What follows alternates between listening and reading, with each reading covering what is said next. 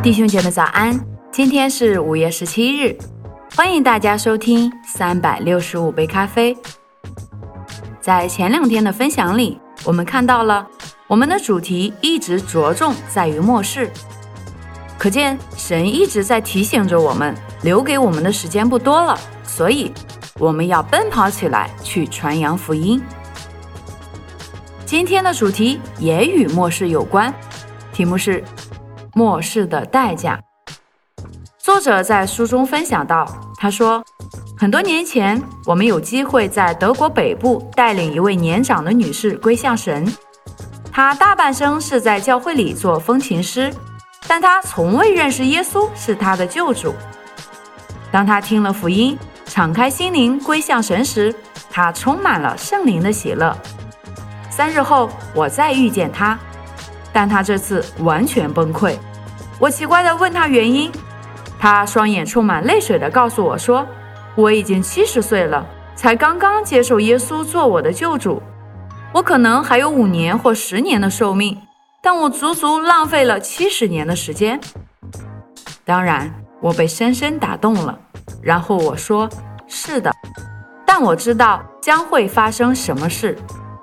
有一天，我们会站在基督的审判台前。”他不会计较我们为他牺牲了多少岁月，完全奉献五年或十年的时间给耶稣，总比起五十年来不冷不热的基督徒好得多。你可曾想起耶稣所说的关于仆人的比喻呢？若单以工作的时间来看，有些工人只工作了一个小时，但原主慷慨地奖赏他们，给他们的工资与那些工作了足足一天的工人相等。为什么呢？因为他们在有机会工作时已尽量做工，这是神的原则。如有任何人担心在收成之日他们没有在主的身旁，答案就是把这事交托给那收成的主，切勿为这事伤心而流泪。从这一刻开始，全心全意地把自己奉献给神。使徒保罗在腓立比书三章十三到十四节中这样劝告我们说。弟兄们，我不是以为自己已经得着了，我只有一件事，就是忘记背后，努力面前的，向着标杆直跑，要得神在基督耶稣里从上面招我来得的奖赏。只要你还有一口气，尽管是最后一年、最后一个月、最后一日或最后一个小时，你仍能赶上，绝不会太迟。无论如何。大家都是在最后时刻中，但年轻人的情况与年长的人有少许不同。当一个老年人得救，他的灵魂可以得救；但一个青年人得救，他的灵魂和他的一生也同时得救。年轻人的一个小时可以影响他的一生，这一小时是何等的辉煌啊！这一小时充满爱、喜乐、平安。目的和安全感，这一小时仿如持续一生。活出明天的唯一途径就是今天为主做工，并且活在信心当中。